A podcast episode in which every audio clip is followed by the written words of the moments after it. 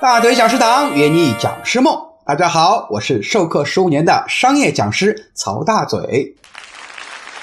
大嘴老师讲课十五年了，课量呢也是逐年递增的。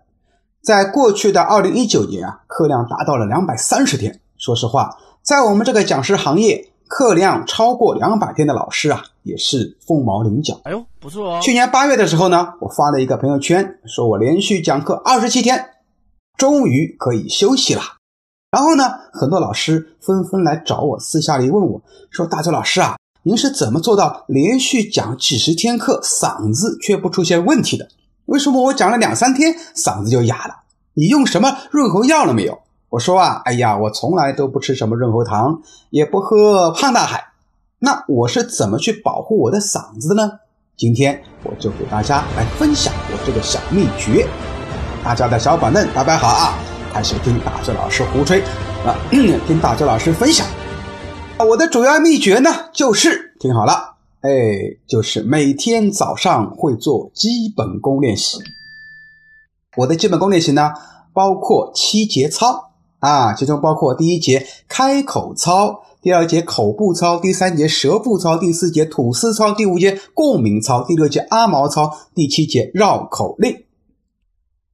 这七个操呢，在我们大嘴堂称为讲师基本功晨起七练。那为什么有些老师讲课两三天嗓子就不行了啊？甚至有些说我讲半天就哑了啊？通常这些老师呢，都是半路出家，没有经历过一个系统的发声训练。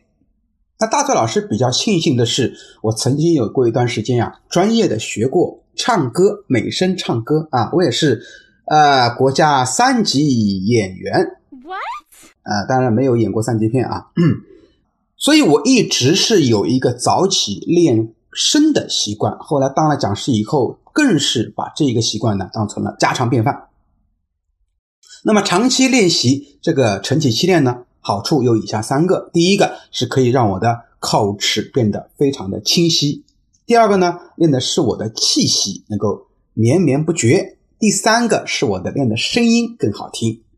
首先。练口齿清晰，讲师呢都是靠语言去传播知识。如果你的说话都不清楚，那别人听的会怎么样？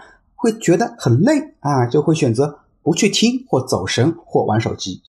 而大嘴老师讲课语速啊，其实也并不慢，但依然能够牢牢抓住学员的注意力。你们听了我的音频课，是不是也有这种感觉呢？哈。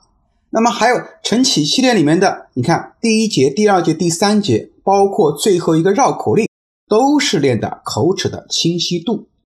那为什么要练气息呢？我发现很多老师都是坐着讲课的，而且坐着讲课的老师啊，通常都讲不了多少时间啊，最多讲个两三个小时。而职业的商业讲师通常都是站着讲，大周老师一站就是好多天。